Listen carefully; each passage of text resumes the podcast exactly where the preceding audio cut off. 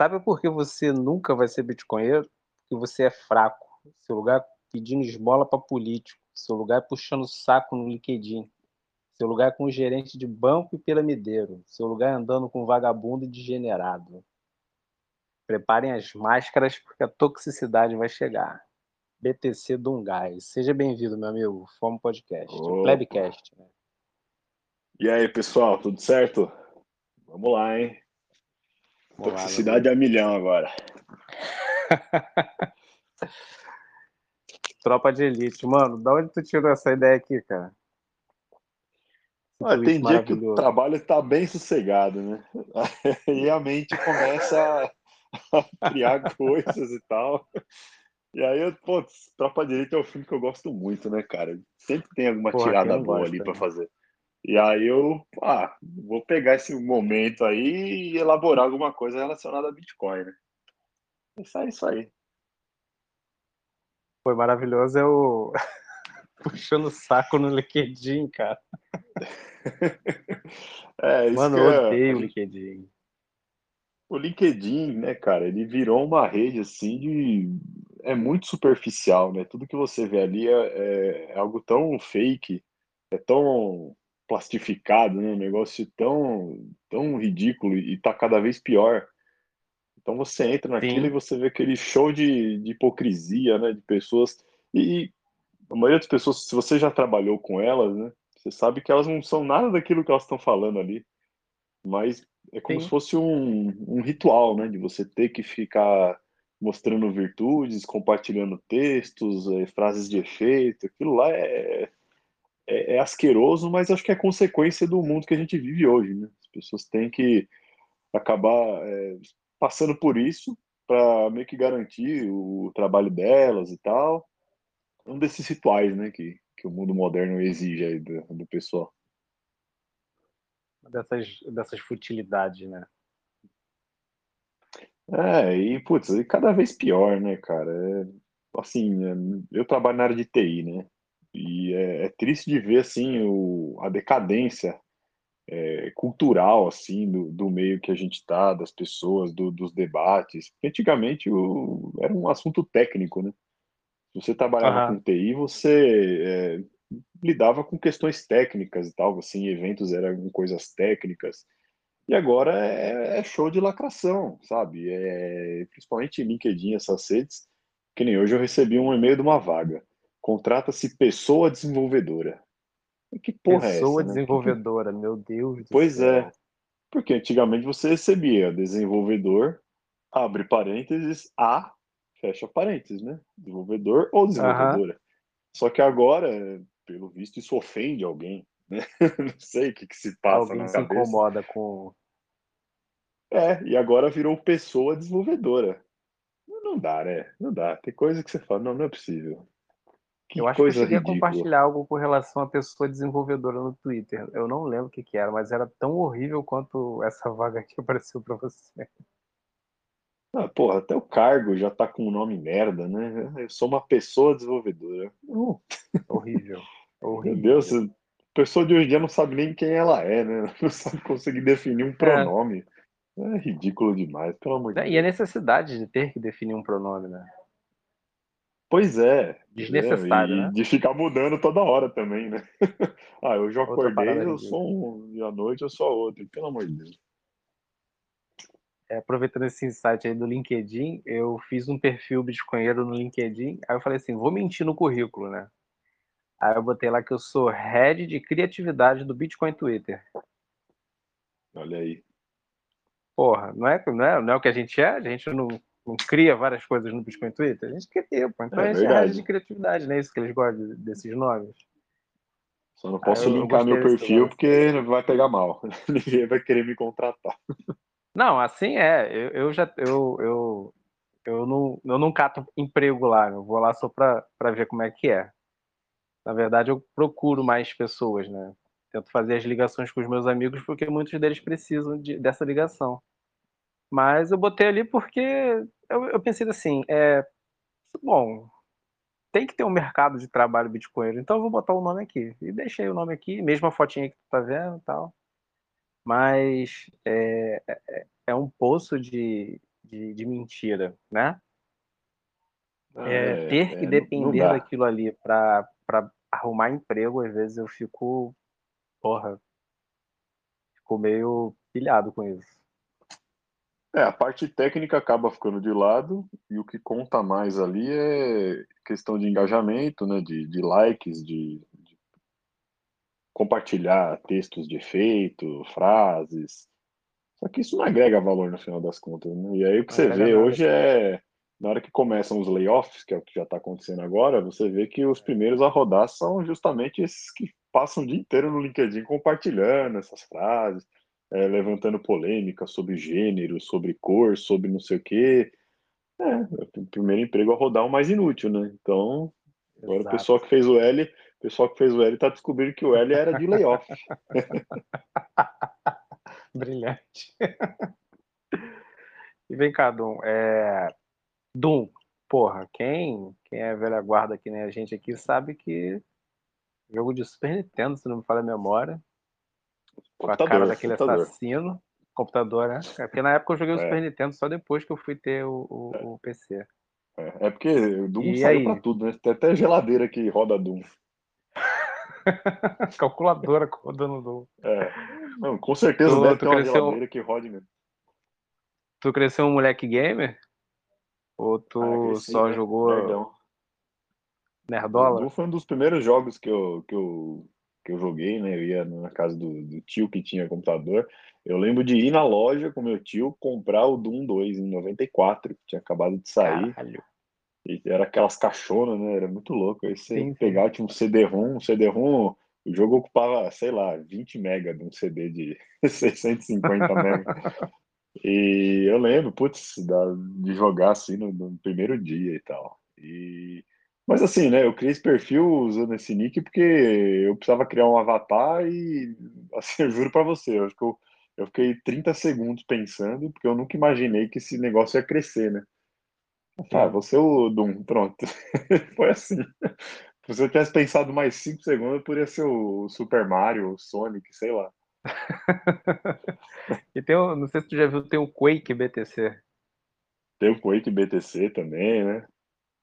Porra, maneiro tem esse pra nome. todos os gostos aí. maneiro. Eu acho muito maneiro esse nome.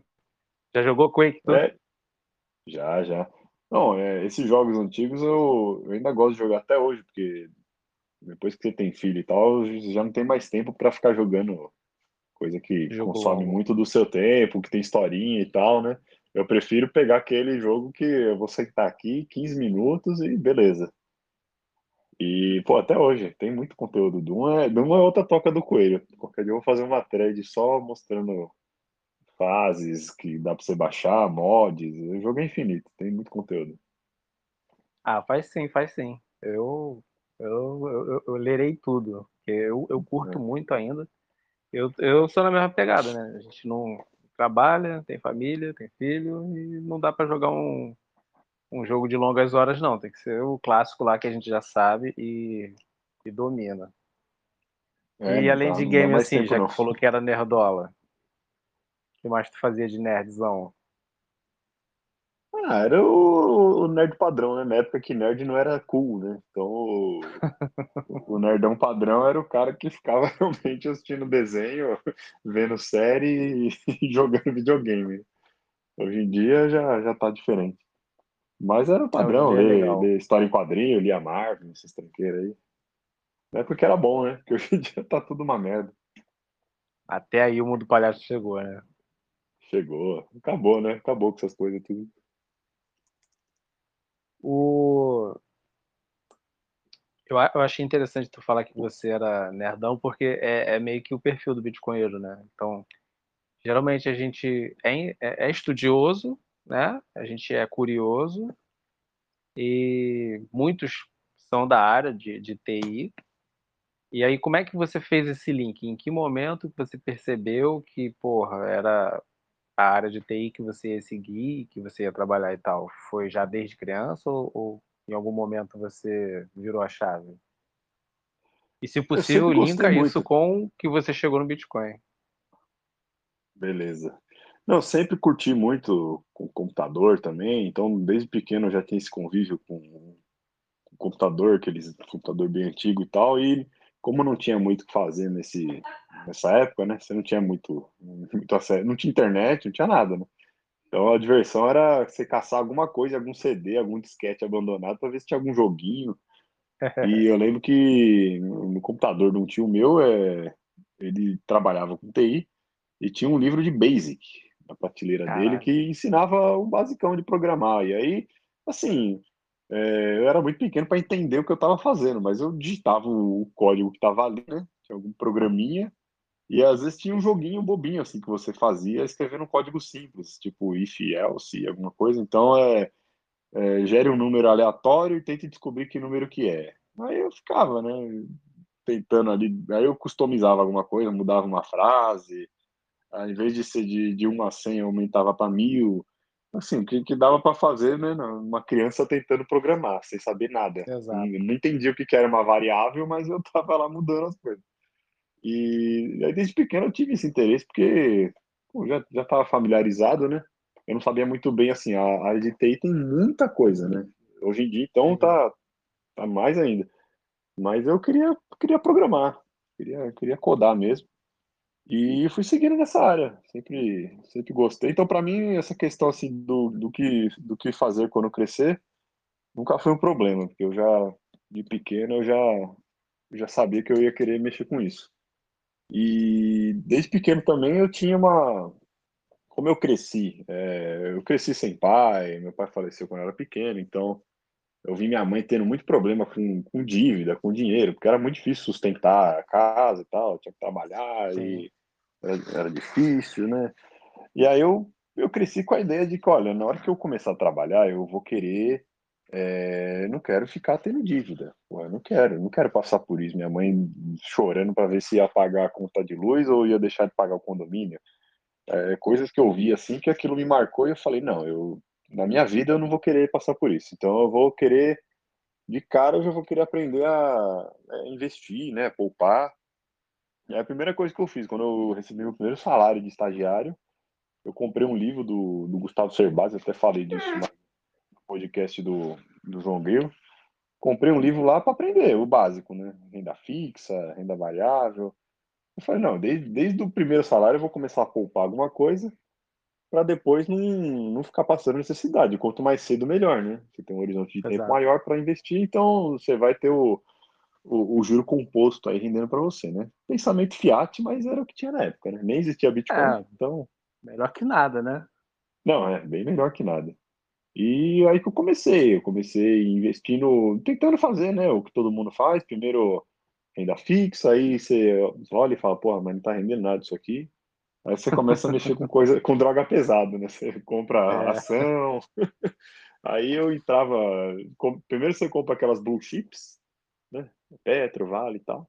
E aí você começa a procurar, né, coisa mais interessante. Aí eu entrava naqueles tinha uns fóruns antigamente de de finanças, era só merda, cara, era só merda, era só maluco. E aí os caras falam, compra essa ação aqui, essa ação tá aqui, ó, sei lá, Gradiente, empresa falida devendo Caralho. 500 milhões. Compra aqui, ó, porque tá, sei lá, tá, tá 8 reais esse papel, não tinha liquidez nenhuma. E aí, a qualquer momento, vai bater 20, porque a empresa vai voltar e tal. Aí você comprava e perdia dinheiro, perdia dinheiro, perdia dinheiro. Então, eu passei muito tempo da minha vida querendo, né, ter, ter dinheiro e, e só perdia, porque eu só fazia merda. Era merda atrás de merda. E, e isso foi bom para mim, porque na hora que eu finalmente descobri o Bitcoin, eu, por eu já ter per, tido perdido tanta grana com ações, opções, todas essas tranqueiras, eu estava bem calejado de, de ficar mais defensivo. Então, na hora que eu, que eu entrei no mundo Bitcoin e comecei a descobrir, eu logo de cara já, já fiquei assim com uma bandeira vermelha em relação às outras uh, altcoins que existiam na época, né? Então eu olhei o Bitcoin, eu entendi, aí eu olhei o Ethereum, eu não entendi. Eu cheguei até a fazer um curso de Ethereum porque eu queria entender. O pessoal falava, né, na época, 2000 e, é, 2016 que começou a bombar o assunto, né? Sim, sim. E o pessoal falava Ethereum, Ethereum, Ethereum. Eu falei, cara, eu não estou entendendo qual que é o valor disso aqui, porque para mim beleza, você tem um blockchain mas tá, você consegue fazer um código ali, um código Turing Complete, né? Você consegue fazer laço de repetição, tal, você, beleza. Mas tá, e, e onde que está o valor real? Porque isso aqui não se traduz em nada no mundo real, né? Não tem respaldo jurídico, nada, então cadê, né? E é uma pergunta que eu me faço até hoje. Eu fiz o curso, no, no curso os caras ficavam prometendo, não, porque isso aqui vai substituir o cartório, isso aqui é, você vai poder né, emitir o pedaço da sua ação, não sei o quê.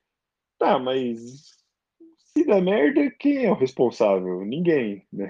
Não tinha nada ali, tipo, a pessoa que comprasse um token e esse token virasse pó, ela ficava de mãos abanando. Então, logo de cara, para mim, eu já, porra, tá, vou ficar no Bitcoin porque eu não tô entendendo nada do resto. E eu vou querer, pelo menos, né, manter o meu patrimônio seguro aqui em algo que eu estou entendendo que é, é, seguro de verdade, que é descentralizado de verdade. Então, é, assim, eu não me envolvi com, com shitcoins, altcoins nenhuma, mas não porque Olha, eu maculado. fui um... É, então, mas não porque eu sou um gênio de nada, é porque eu já tinha me ferrado muito com ações e opções, Sim. entendeu? Então, hora, quando eu cheguei no Bitcoin, eu já estava num ponto que assim, puta, eu já caguei muito, eu preciso parar de fazer merda. Eu estava numa fase que assim, era só renda fixa, renda fixa mesmo, e fundo imobiliário no máximo, e tentar manter o, patrimônio, porque, porra, você ficava lá meses juntando uma grana. Aí você perdia tudo em três dias de bolsa. Eu, não, não quero mais isso. Porra, eu ficava porra. muito estressado. Não, é, eu falei, porra, não dá, isso aí é vida, e eu, eu ficava patinando, né? Então eu comecei a crescer o patrimônio na boa. Falei, vou trabalhar, juntar dinheiro e pronto. E aí eu conheci o Bitcoin, e, porra, foi amor à primeira vista, né? Porque eu, eu já tava com uma cabeça mais libertária na época. Eu tinha acabado de ler A Revolta de Atlas também, um livro que Show. mudou muito a forma que eu pensava. Eu nunca tinha lido algo que refletisse assim uma, uma mentalidade libertária e também focada no, no indivíduo, né?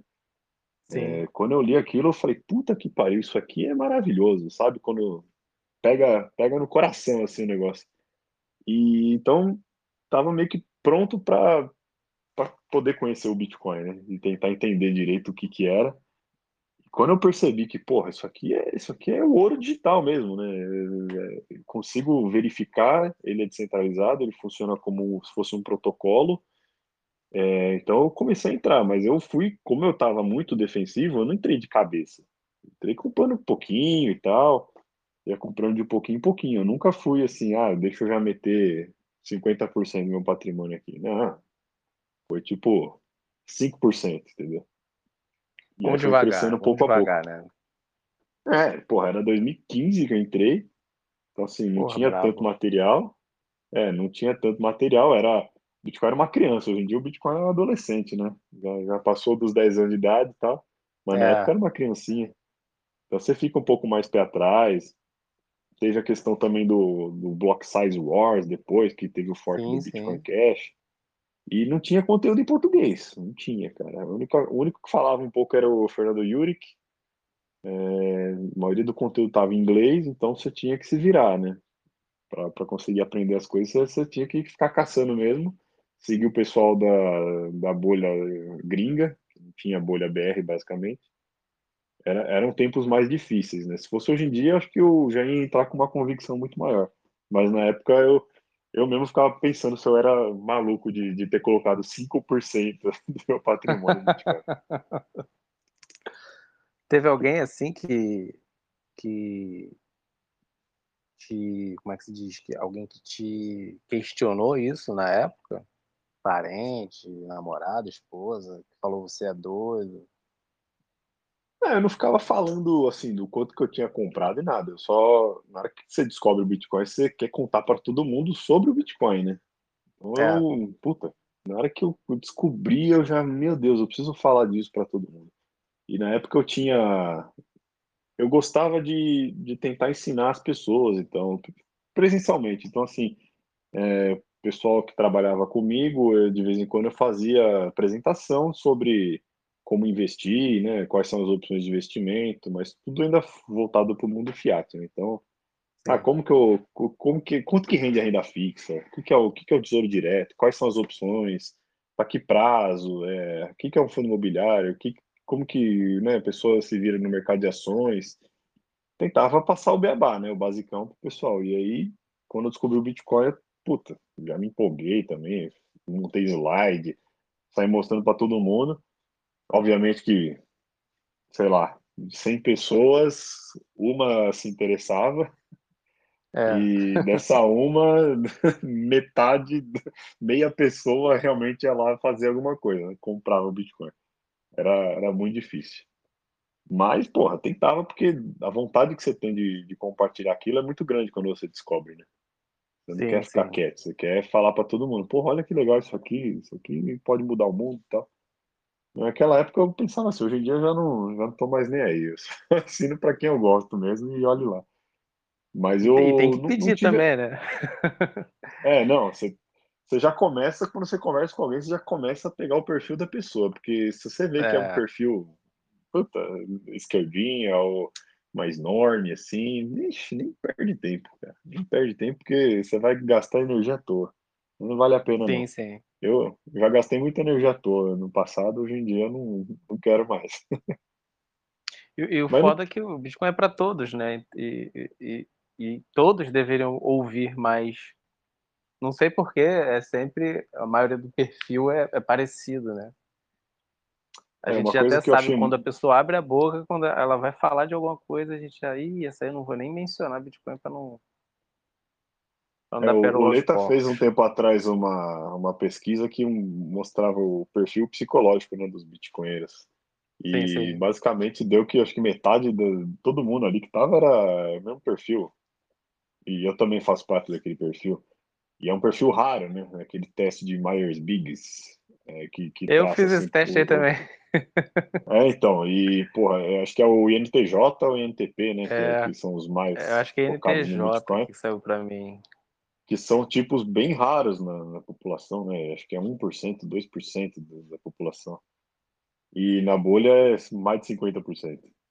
É, então, exato. acho que aí já, já tem um, uma questão de que tem um certo perfil realmente que vai entender o Bitcoin e vai adotar, e tem outros perfis que simplesmente não é compatível, né? Não sei, não sei explicar. Mas é como é. se é, você não você tá usando a ferramenta errada, né? Não, não é aquilo ali. Não sei, não sei se algum dia isso vai mudar, mas acho que a pessoa tem que ter um perfil específico mesmo. Né? Um perfil de, de pessoa que quer ser independente, é um perfil de pessoas que são mais racionais, mais questionadoras, né? que não aceitam as coisas do jeito que são, simplesmente. E então é, é, muito raro, né? No dia a dia você conseguir encontrar. Muito, muito, muito difícil mesmo. Muitíssimo raro, né? Muito raro. Eu acho interessante como que todo, a maioria, né, fala a questão do incômodo. Do tipo, ah, eu sentia um incômodo como se alguma coisa no mundo estivesse errado. Você teve, chegou a ter esse incômodo na sua vida? Ah, sempre. Sempre, desde pequeno. Continua tendo, né? A gente continua até hoje. Todo, todo dia, né? Eu todo acordo, dia a gente já, tem esse incômodo. Já tô incomodado. Né? Não, isso a gente tem mesmo, porque você sente, né, que, que o mundo tá errado. Que nem quando eu tava no mercado de ações, é, teve uma época que eu, eu tinha me convencido de que, porra, se você estudar, né, se você ler esse monte de livro aqui de Warren Buffett, Benjamin Graham, eu sei lá, é, depois de estudar mercado de, de ações de análise técnica, análise fundamentalista, é um jogo que você pode ganhar. Só que na prática, na hora que você estava lá no jogo, você só perdia. é. eu, tô, eu tô fazendo certinho, né? Eu tô comprando aqui, ó, eu tô, sabe, eu tô seguindo agora o, o relatório X aqui que eu contratei, é, eu fiz análise fundamentalista, esse múltiplo aqui, o PL tá maravilhoso, a perspectiva tá boa, e aí tomava um nabo porque alguma coisa na política interferia e, porra, né? minha análise estava certa, mas uh, o, o, governo não, não, ajudou. Então, sei lá, o cenário externo deu alguma zica. E aí você começava a perceber que, pô, mas tem alguma coisa errada aqui, né? A impressão que dá é que, assim, é, eles criaram um jogo Eles te vendem a ilusão de que você pode ganhar esse jogo, mas você não pode. Você está lutando contra a banca do banco imobiliário, né? Ali Exato. não tem como ganhar, é impossível. Porque ali é o dinheiro infinito e você é só um peãozinho ali tentando sobreviver. Então aquilo me pegou na época. E na época que eu, que eu tava assim, antes de conhecer o Bitcoin, que eu tinha desanimado com o mercado, que eu já estava indo para renda fixa, eu realmente pensei, cara, eu não vou conseguir ganhar esse jogo, então eu vou para renda fixa porque eu vou montar a planilha aqui e pelo menos é, eu tenho aqui uma estabilidade de como que vai estar meu patrimônio quando eu tiver a idade tal, mesmo que seja em valor nominal, né, sem saber o quanto que a inflação vai ter comido até lá, mas Sim, que pelo menos é, é, mas que pelo menos eu ia estar melhor que muita gente que nem isso faz, né? Mesmo tendo inflação, Exato. é melhor que você tenha algum rendimento do que não ter nenhum, né? E foi assim que eu tava. Tava bem desanimado na época, eu tava desesperançoso até que eu conheci o Bitcoin. Aquilo ali para mim foi tipo, putz, se isso aqui der certo, vai mudar tudo, né? Mas como ainda era algo muito novo, eu, e eu tava meio cagão de perder mais dinheiro, então eu fui com calma para não dar com o burro na água, né? O, o fato de você ter entrado lá atrás, 16, 17 que você falou, né? Isso depois que, que veio. Depois que veio o, o All Time High, você virou Max ou você já virou Max antes? Ou, ou as coisas foram se encaixando? Eu vou, vou, te, eu vou te falar o meu exemplo. Eu comprei uhum. Na. Eu sou filho da máxima, né? Eu comprei na máxima, na última máxima. E estou passando por todas as fases do, do, do bitcoinheiro, né? Eu tô vendo o mercado de baixo, eu tô vendo todo o FUD, eu tô vendo todo o desespero, eu tô vendo os bitcoinheiros falando para continuar segurando, eu, eu, eu, virei o que fala para continuar segurando e tal. Então eu tô vendo todas essas fases, assim. Você viu as fases, só que de uma outra perspectiva, né? Você já acho que acho que era baixo nessa época, né? Olha, finalzinho de 2015, é, eu peguei o Bitcoin, a primeira compra que eu fiz estava um pouquinho acima de mil reais.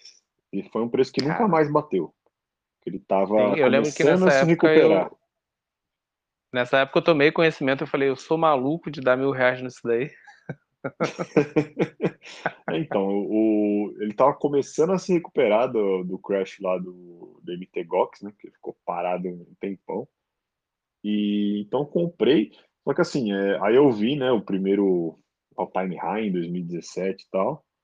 E era engraçado porque assim, como eu ainda estava numa mentalidade de que o Bitcoin era um ativo de altíssimo risco e eu estava hum, querendo me defender, né, proteger meu patrimônio. Então eu ainda tentava assim, chegou uma hora que eu falei, eu não vou mais ficar comprando. Eu vou tentar me dedicar a ganhar mais dinheiro na, na renda fixa, até voltar um pouquinho na renda variável, para tentar montar uma carteira equilibrada, tudo mais, mas eu vou tentar de novo. E era uma batalha contra o Bitcoin, porque eu gastava meu, meu tempo, minha energia tentando fazer o outro lado da minha carteira render mais que o Bitcoin. E era sempre massacrado, entendeu? Então, o, o, o, lado de altíssimo risco estava lá subindo, subindo, subindo. E, por outro lado, eu falava, pô, eu tenho que equilibrar isso aqui, né? Não posso ficar com 40% do patrimônio como Bitcoin. Eu preciso que o, a outra parte suba para que esse percentual fique mais equilibrado, né? Eu achava que ia estar tá mais equilibrado com menos Bitcoin. E, porra, eu errava miseravelmente. E, além de tudo, eu perdia meu tempo, né? Porque, porra, eu ficava lá lendo o relatório, assinava não sei o quê, e nada, né? Nada. Patinando, patinando, enquanto o outro lado crescendo, crescendo. Até que chegou uma hora que eu falei, não, é, vou parar com isso de novo. E foi quando eu realmente decidi desistir do resto. Mas isso demorou para isso acontecer. Foi depois de 2017. Foi assim, lá para 2019, 2020 que eu realmente radicalizei. Não, não, não quero mais perder meu tempo com isso. Ainda mais vendo toda a situação política do Brasil, né? Quando você também percebe o, o nível do, do, qualidade da política aqui. Você olha e fala, Do amadorismo, né? É uma zona isso aqui, né? O Brasil é um puteiro, é um manicômio a céu aberto. E aí você, de certa forma, você dorme mais tranquilo, pelo menos sabendo que eu não estou mais ajudando a financiar isso, sabe? Eu não estou mais pagando IR sobre operação, eu estou simplesmente tirando meu dinheiro e, e, tirando da mão do Estado. Então isso aí também é muito terapêutico, eu recomendo a todo mundo. Tipo, quem não tiver conseguindo tancar aí os próximos meses, os próximos anos que vão ser difíceis, é, é, é, é uma coisa boa se fazer. É, é, é, eu tenho que concordar contigo, que é, é uma sensação prazerosa, né? De você. Eu até mencionei isso para um amigo que é do, do mercado de ações aí, que ele fala muito disso. Eu falei, cara, não, não dá para eu imaginar eu financiando mais essa merda, entendeu? É como se eu estivesse é, dando dinheiro pro circo, né? Pro manicômio, como você disse. É, eu tinha até um, eu, eu desfiz muitas amizades nos últimos anos também, porque não dá, cara. Quando você vira Bitcoin, eu acho que você, você acaba enxergando de longe, assim, pessoas que são mais falsas, ou pessoas que são mais interesseiras, ou, ou pessoas que não te agregam em nada, e você acaba Exato. se afastando delas naturalmente. Então, nos últimos meses até, eu, eu tinha um amigo, porra, de faculdade, assim, né, de muito tempo atrás, não tinha tanto contato, assim, pessoal, mas ainda conversava de vez em quando. E aí eu vi, eu vi que o cara tava esquerdinha, sabe? Esquerdinha, aquele esquerdinha uhum. chato e tal. E eu, de vez em quando, eu posto alguma coisa em, nas minhas redes pessoais e tal, o status do WhatsApp, alguma coisa assim, falando, falando alguma coisa do PT, alguma coisa, e o cara sempre me encher meu saco, encher meu saco, encher meu saco. Aí, porra, não é possível, né? Aí o cara veio com esse papo assim, não, o PT vai ganhar. E acho bom você começar a comprar ações é, daqueles campeões nacionais, que o PT vai voltar. Então, JBS, é, Marfrig, as siderúrgicas e tal. Ó, compra isso aí, porque vai bombar, sabe? Quer dizer, o Sim. cara sabe que a bandidagem vai voltar, que o, que o PT ia voltar a fazer toda a, a, a pilantragem que fazia antigamente, de pilhar estatal, de imprimir dinheiro, do jogar dinheiro público para cima dessas empresas aí, e o cara vinha falar como se fosse a coisa mais natural do mundo, sabe? Não, sabe? Se todo mundo é bandido, seja também. Ajude, Exato. seja comparsa, ganhe dinheiro junto. Aí que eu bloqueei, entendeu? Eu falei, não, vai, vai pra puta que te pariu, eu não quero, não quero isso não, cara. Não dá, não dá, meu. É muito, e brasileiro tem muito disso, cara. O Bostinho é incrível. Sim. As pessoas, elas voltam no bandido sabendo que o cara é bandido, já prevendo a bandidagem e quer tirar vantagem. Por que, que você é amigo de uma pessoa dessa? Não dá. Não tem como. Não dá. Eu achei engraçado nesse período mais, moderno, mais atual, né, com relação à última eleição, que o cara, tipo assim, eu voltei a falar depois de muito tempo com um cara que, tipo, apresentou o, o toda a ideia de sem Estado, né, anarquia para mim. Porra, aí foi, foi o momento em que eu li muita coisa, aprendi muita coisa. E, tipo, faz sentido viver sem Estado. É, é, é, é ridículo. Beleza, aí passou o tempo e tal. E aí a gente se reencontrou. A gente tinha uma banda, tocava junto, voltamos a tocar. Aí, mano, tipo assim, no meio do ensaio, o moleque puxando na guitarra, olheu, olheu lá, ula lá, tá ligado? Aí eu já comecei a ficar meio que incomodado assim, né? Aí ele virou para mim, ele percebeu que eu vi, tinha virado Bitcoin e tal. Ele falou, cara, a gente tem que botar o PT no, no, no, no poder. Eu falei, o irmão, não, peraí, como assim? Você não é contra o Estado? Pô, aí ele, não, mas, mas, mas. Aí ele ficou naquela aquele papinho lenga-lenga. Eu fiquei, nossa, eu fiquei putaço com isso. Falei assim, não, cara, esse aí eu vou cortar relações. Aí já deu uma diminuída, a banda foi por água abaixo. E aí, pô, cara, a última vez que ele falou comigo, ele me mandou um, um, um artigo de movimentos anarquistas que fazendo campanha pro PT. Eu falei, não. Bloqueei. É inacreditável, né, cara? Chega, chega. Não tanquei, não tanquei. Falei, não, não dá, não dá, não dá mais. Aí parei de falar de, de vez e E o cara é, é, é, o perfil todo, sabe? Ele tem tatuagem de, de movimento sindicalista no corpo e tal. Eu falei, não, não dá mais não. Até uma certa idade já... a, gente até, a gente até perdoa, né? Mas passou de, sei lá, passou dos 25. 25 para mim é o limite, cara. Se você chegou nos 25 e você ainda é retardado, aí não tem conserto, não. E a pessoa afunda, né, cara? Eu, eu acho que assim, se a pessoa chega numa idade dessa e continua imbecil, é, é porque você falhou, né, espiritualmente, assim, na sua jornada na Terra, sabe? Você nasceu e, e, evoluiu, né? Você vai morrer pior do que na hora que você chegou. É, não tem, não, não dá, não dá. Você falhou miseravelmente. Aproveitar que é falou de tancar, tu, tu postou recente aqui, é... deixa eu dar uma olhada aqui. Não consigo imaginar como a galera que não tem Bitcoin consegue tancar o Bostil. Cara, quando postou isso, eu falei, é, não, não, como? Como? É, é o que a gente acabou dá, de falar, né? né? Não dá. A não, gente exatamente. sente um, um, prazer aqui em, em, não contribuir com o Estado. E, e, como que como que se consegue tancar o Bostil se você não tem Bitcoin?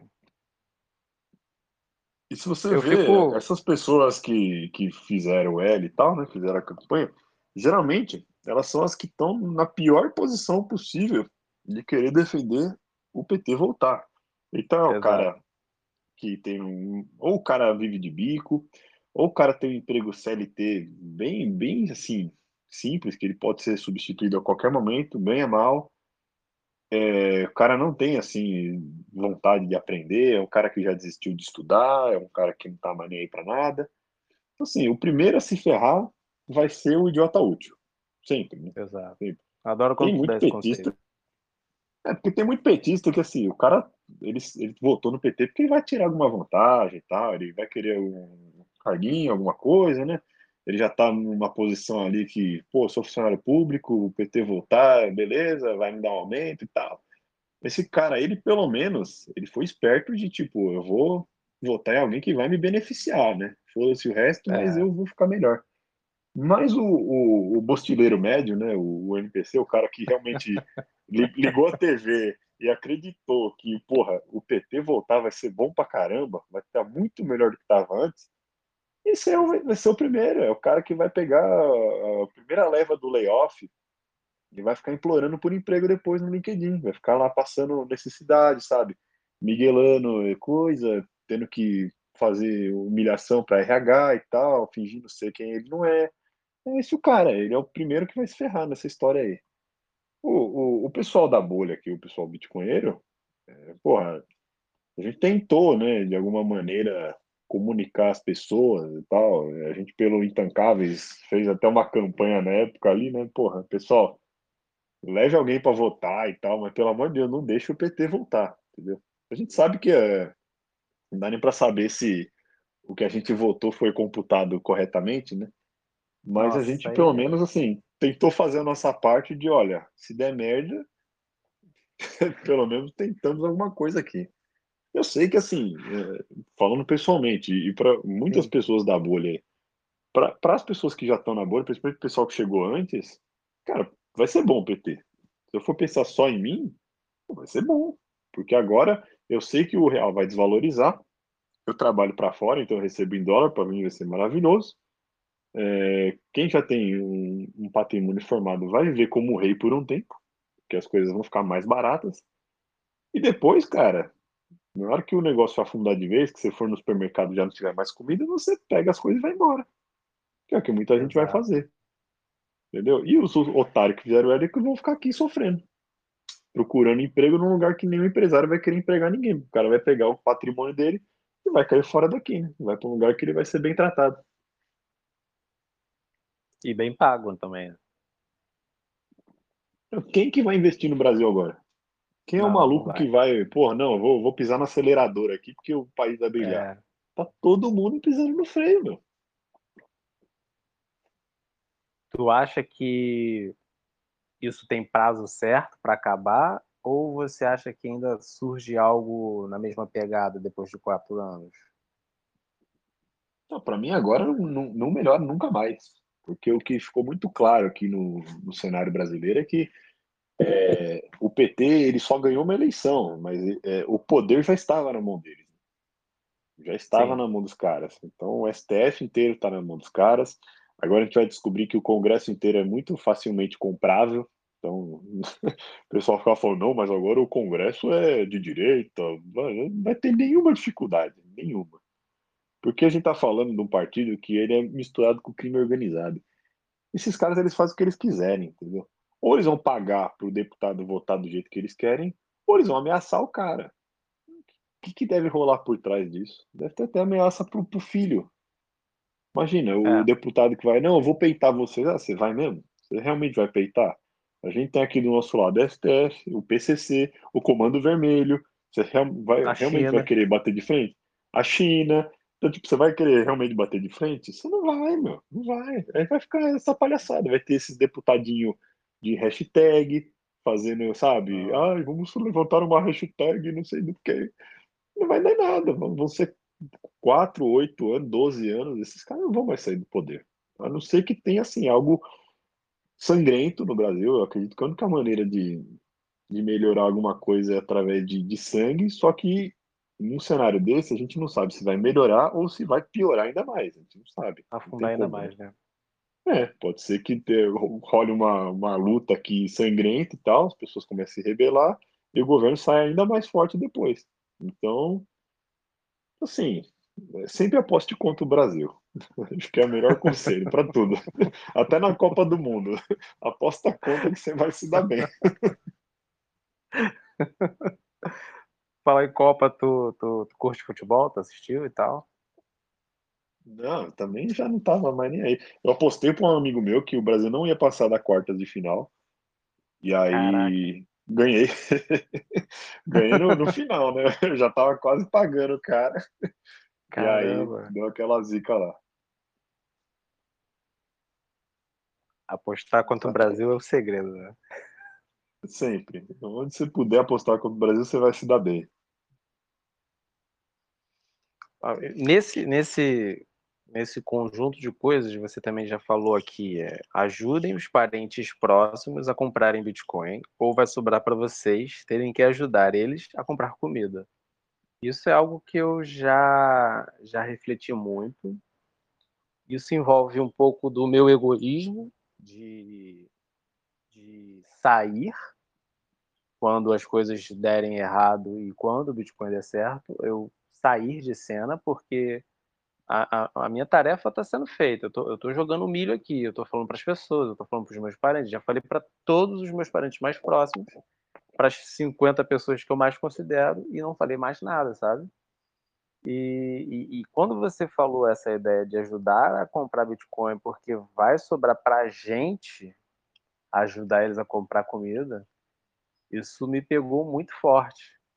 Você quer comentar o, o porquê que teve isso? Em algum momento você chegou a se dar conta que vão ter parentes seus que vão te catar e, e você sumiu? Olha, acho que a questão é assim, é... você não é obrigado a ajudar ninguém, né? Se quiser, claro. simplesmente falar, beleza, pessoal, vocês não compraram na hora que eu avisei, é, fulano, você em vez de comprar Bitcoin, você resolveu comprar um imóvel financiado e tal, você pode meter louco. A questão é, é, acho que poucas pessoas vão dormir tranquilas sabendo que a vovó tá, tá passando fome, né? Que o tio é. tá não consegue comprar o remédio para a pressão dele e tal. É, então, assim, essa questão de tipo, vai sobrar para você, é mais uma questão de você vai dormir tranquilo sabendo que seus parentes estão passando necessidade, ou se você tiver recurso sobrando, você vai tentar ajudar eles. Então acho que é um dilema assim de cada um, do, do, nível de proximidade que tem com a família e tal, depende também do, da relação que tem com as pessoas, né? Mas é uma questão importante porque eu acho que isso vai acabar acontecendo e o cara que é o, o bitcoinheiro da família pode ser que ele seja um certo período de tempo, o único cara que vai estar tá bem de vida numa família inteira. E aí você tem que escolher, você vai ter que escolher se você vai fingir que você também tá na merda, se você vai é, se exibir, né? Vai, vai postar foto comendo picanha todo dia. É, se você vai ajudar, se você não vai. Mas é complicado. É, acho que até por uma realmente questão egoísta. É, pode ser que Sim. você não esteja afim de ensinar mais ninguém, mas se você vê o meteoro vindo, é, talvez seja o, o, momento de você dar um chacoalhão em algumas pessoas que você sabe que vão estar tá muito na merda se não fizerem nada agora e falar, olha, vai, vamos junto, eu vou te ensinar, compra tal, faz a custódia, porque senão vai sobrar para você. E aí vai ser um negócio ruim. Você tá bem de vida e tal, tá curtindo ali a praia, comida barata, sabe, vivendo numa boa, mas sabendo que seus parentes estão aqui no, no Bostil comendo pomba. Então acho é. que essa, essa é a questão, é saber assim, né, dosar para ver assim até onde você realmente está tá afim de se esforçar para salvar o pessoal e se você realmente vai depois querer ajudar ou não. Se você vai mesmo tacar o foda-se pro, para os seus parentes ou se você realmente vai sacrificar um pedaço daquilo que você se matou para conseguir juntar, né? E gastar com eles, para tentar não deixar a vovó morrer de fome. Ou até mesmo botar alguém para trabalhar para você também, né? Dependendo da, da, sua situação, você pode até fazer isso. Tipo, pô, eu até te ajudo, mas eu quero que você me ajude.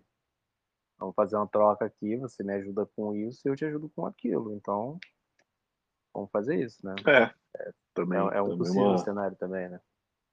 Sim, é, daí depende do, de realmente se você consegue que a pessoa te ajude em alguma coisa. Mas o cenário aqui para o Brasil é, é, acho que é um dos piores possíveis agora. Né? É, era um, seria um cenário positivo, é, acho que até o, o, o, Renatão já falou várias vezes em outros podcasts né, que o Brasil está numa posição muito boa, realmente. Se, se, não tivesse acontecido essa tragédia de botarem o Lula de volta, isso aqui ia ser um oásis nos próximos quatro anos, sem pandemia, com a economia funcionando de forma. Né, a gente sabe que nada é maravilhoso no Brasil, mas você tendo um pouco de estabilidade econômica aqui, é, produzindo alimento para exportar para o mundo inteiro numa crise de alimentos que está vindo e tudo mais, o Brasil tem uma chance boa de, pelo menos assim, não, de não piorar, né? Ou ficar do jeito que está ou melhorar um pouco. Estabilizar, agora, né? seria bom estabilizar um pouco. É, e para o bitcoinheiro, que nem o pessoal que entrou mais ah, nesses últimos ciclos aí de alta, pô, ia ser maravilhoso você ter mais quatro anos na paz, né? Podendo fazer o seu DCA, comprando ali todo mês e tal. E agora não, agora você vai ter uma puta de uma dor de cabeça de, de ficar monitorando para ver uh, qual o tamanho da merda, né? Se o crime já subiu muito onde você mora, se o desemprego já tá bombando muito rápido, se o preço dos alimentos já disparou e seu DCA está afetado, você não vai mais conseguir poupar direito para comprar Bitcoin se seu emprego está bom, se você está no setor que está bem protegido, ou se já está vulnerável, se o patrão já está começando a mandar o pessoal embora.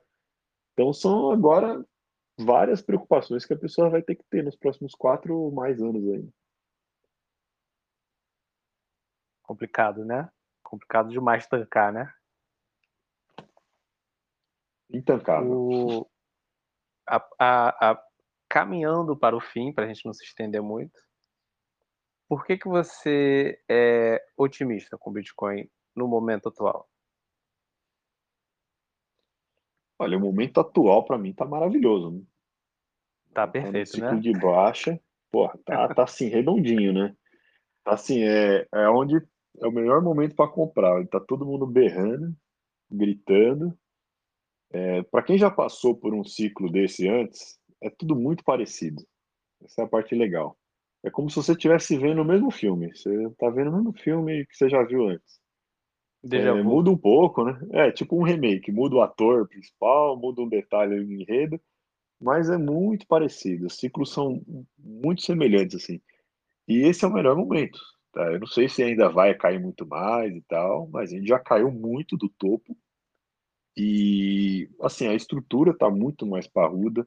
Quando eu entrei, não tinha Lightning Network, eu não conseguia fazer um micropagamento para ninguém, eu não conseguia pagar um negócio Nossa. na hora já liberar. Na época que eu entrei, teve a questão também na época do, do Block Size Wars, que a rede ficou congestionada por meses e você tinha que pagar uma fortuna para fazer uma única transação on-chain. Naquela época eu Caramba. realmente fiquei duvidando se, se a rede era escalável, se o Bitcoin ia dar certo ou não. E hoje em dia, sim, cara, a gente tem uma estrutura muito superior, a gente tem milhares de empresas inovando a cada dia, a gente tem a Lightning, o hash rate está aumentando cada vez mais, então é a rede mais segura do mundo, é, sabe? É, e ainda quando você compara o Bitcoin com todo o resto do mundo que está acontecendo, não, não, there's no second best, né? Como diz o Michael Saylor. você imagina, você tem a melhor moeda do mundo de um lado, sempre melhorando, enquanto o, a competição, que são as moedas fiduciárias, elas estão sempre inovando para piorar ainda mais. Né? Então, agora o, o próximo pior. passo da, das Fiat vai virar CBDC, que vai piorar ainda mais, elas já são um lixo, e ela ainda vai ser um lixo com uma câmera na testa, né, para saber tudo que você está fazendo com aquela moeda, é, controle total do governo para poder apagar teu saldo, para poder editar teu saldo, para poder te cancelar a hora que quiser. Então, assim, não tem como não ser otimista com o Bitcoin. É lógico que, que o Bitcoin é perfeito. A gente está numa, numa batalha aí diariamente para o Bitcoin é, vingar nesse mundo, sobreviver. Existe sempre uma chance de não dar certo alguma coisa. E só que no, no panorama geral, eu acho que é a melhor arma que a gente tem. É, é algo que realmente vale a pena lutar por isso, porque sem o Bitcoin, dificilmente você consegue ter alguma perspectiva no futuro de que você vai ter patrimônio, de que você vai poder ser livre, que você não vai ser mais um, um peãozinho aí na mão do Estado, né? Que logo, logo está vigiando tudo que você faz, todo passo que você dá, toda compra que você efetua. E você não sendo um bom cidadão, você pode ser aniquilado do sistema a qualquer momento. Então, eu tô a esperança. Acho que é a única propriedade privada que a gente vai ter no futuro, com certeza, para mim. Exato. Bom, bom. Adorei essa resposta. Essa resposta é muito otimista de verdade. Não tem como não ser. E é engraçado quando as pessoas olham para a gente e a gente está aqui rindo, né? A gente está aqui feliz, a gente está numa tranquilidade, no mar calmo e, e, o pessoal tá tipo assim, não, vocês são loucos, vocês são, vocês são psicopatas, vocês são, vocês são doentes. E a gente não, cara, você que tá vendo sob a ótica errada, você que não tá. O, o mundo palhaço já te, já te dominou tanto que você não consegue mais enxergar, né? É aquela velha história. É, a pessoa se torna parte do mundo palhaço, né? Então ela, ela não consegue mais enxergar porque ela já tá dentro do negócio. Então, para ela é o normal, é que nem o, o exemplo que eu dei. O cara, para ele, não tem problema o PT voltar e voltar a fazer a palhaçada que fazia, se ele conseguir ganhar uma grana, porque é o, é o jeito que o mundo funciona. As pessoas são imorais, as pessoas não, não têm ética, roubar não tem problema, sujeira para tudo que é lado. E é isso aí, eu vou fazer parte, acabou. É, a maioria das pessoas pensa assim, né? Infelizmente. Eu vou ceder a isso aqui e, e vou abraçar o sistema, né? É, e aí a pessoa acha que, porra, Bitcoin é um negócio muito arriscado. Na verdade, não. É, para mim, como eu falei no começo, eu tinha a mentalidade de ficando cada vez mais defensivo, cada vez mais é, conservador nos investimentos. E para mim, hoje, não existe nada mais conservador do que você ter a maior parte do seu patrimônio em Bitcoin. Porque Exato. qual outro ativo que você realmente tem a custódia dele? Que você consegue verificar a baixo custo? Que ninguém pode meter a mão, não sei que o cara te torture, e mesmo assim você pode fazer um setup de uma maneira que nem mesmo você consiga entregar alguma coisa. O cara vai ter que ir em cinco lugares diferentes para juntar uma chave privada. Então, assim, é. o, o, Bitcoin é a única coisa realmente que é sua. E para mim, não existe nada mais conservador do que isso. O preço, sim, eu não, eu não vou mentir e ficar sendo hipócrita de falar, ai, puta, não, não importa. O preço importa, é óbvio que importa. Mas a, a longo prazo, e eu sempre estou pensando a longo prazo, justamente por eu ser um, um, perfil mais defensivo, é a melhor coisa que tem. Beleza, se caiu 80%, tudo bem. É, nos próximos quatro anos eu tenho certeza que vai bater o outro all-time high, e pode ser que repita de novo, de subir muito e depois cair muito, mas ainda vai ser meu. Né? Ainda vai ser muito mais seguro do que o, o número mágico que aparece para mim na conta bancária, que eu sei que se eu quiser realmente gastar aquilo lá, o banco não vai deixar eu gastar, não vai deixar eu sacar, não vai deixar eu pagar um boleto. É um teatro, né? É um teatro. É um teatro. Meu amigo, é, para finalizar, recomendações. É, eu gosto muito de ler.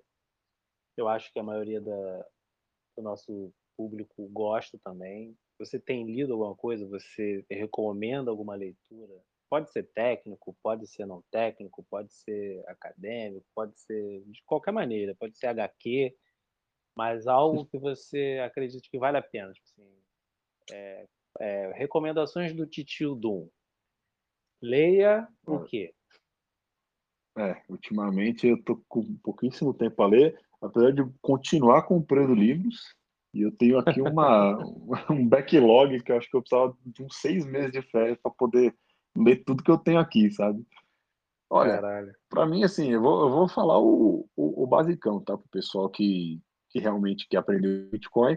E alguns livros meio incomuns, tá? Um deles que eu, na verdade, eu não li, eu ouvi, eu comprei no, no Audible da Amazon, né? que é um, uma forma que eu encontrei de ler sem ler, enquanto eu tô fazendo Muito bom, né? coisa. Né? Muito bom.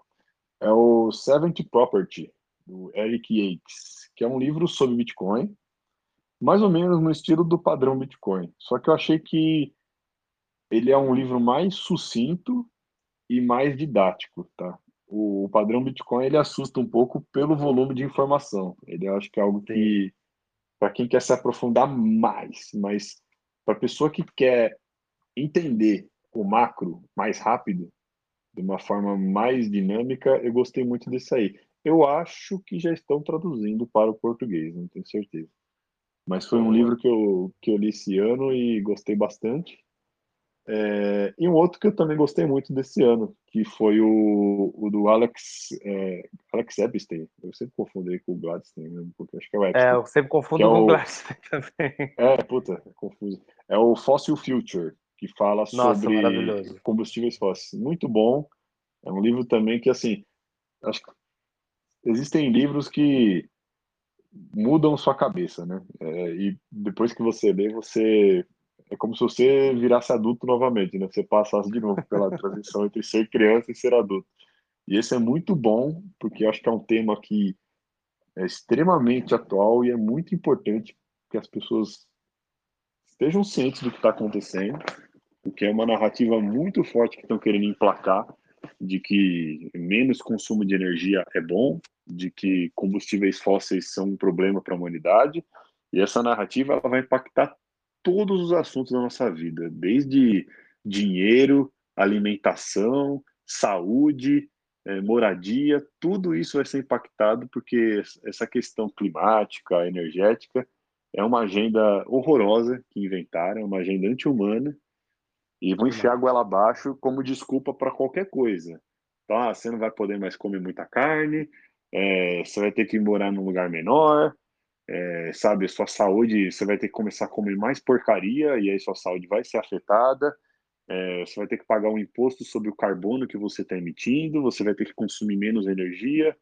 Então é importante que exista esse outro lado do debate, porque eles têm uma hegemonia enorme sobre isso, né? Todo lugar que você há vê. Tempos também. É, putz, há muito tempo. Filme, série, literatura, é, história em quadrinho, é, atores, é, jornalistas, todo mundo repete a mesma ladainha.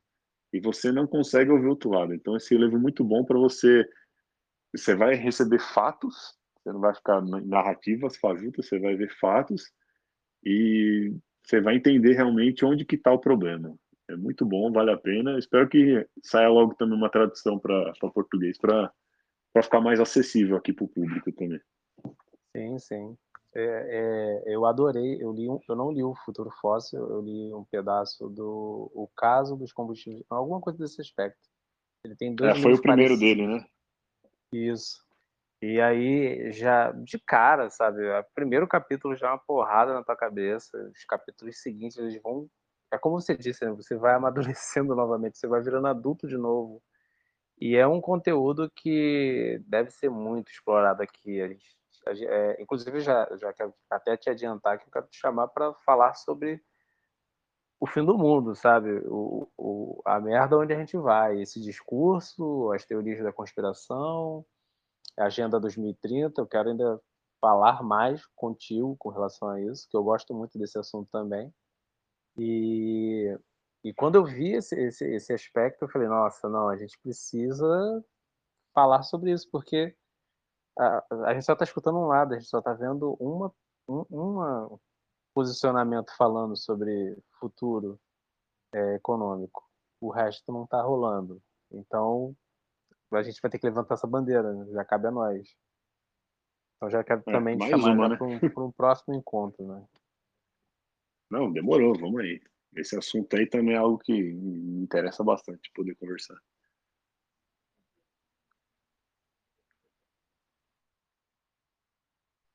É, vamos encerrar.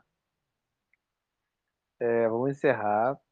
Eu vou tentar marcar contigo de novo para a gente conversar mais um pouco, porque eu escutei, acho que um, uma entrevista sonolenta. Nossa, eu achei fantástico a etapa que você fala sobre é, teoria da conspiração, Agenda 2030, que é, não são teorias, né? São fatos, né? São fatos da conspiração. Documentados, né? Não é, tá ali para todo mundo tá ver, ninguém ali. tá olhando. e meu amigo, muito obrigado não, pela sim. presença. Quer deixar algum recado? Opa. Siga o Dum no Twitter. Opa, segue lá. Foi um prazer, pô. A gente tava marcando aí, adiamos um pouco, né? Mas finalmente podemos, pudemos falar aí. Gostei bastante. E, pô, quando quiser, é, pode chamar que eu participo. E também apareça lá no Intancáveis, todo domingo Aparecerei. às oito. Se quiser ir lá também bater um papo com a gente para tancar o Bostil, estamos lá te esperando. é difícil tancar o Bostil, hein? Difícil. Aqui em casa já virou, já virou costume tancar o, falar, essa frase, né? Eu apresentei, mostrei o podcast e todo mundo já fala tancar o bostil. É boa essa frase e é engraçado porque geralmente nós aqui somos pessoas mais velhas, né? É uma frase usada mais pela molecada, mas é. acabamos adotando e ficou engraçado, justamente para a gente não, não ser desse perfil de falar isso. Valeu, rapaziada. Muito obrigado aí por ouvirem até o final e até a próxima.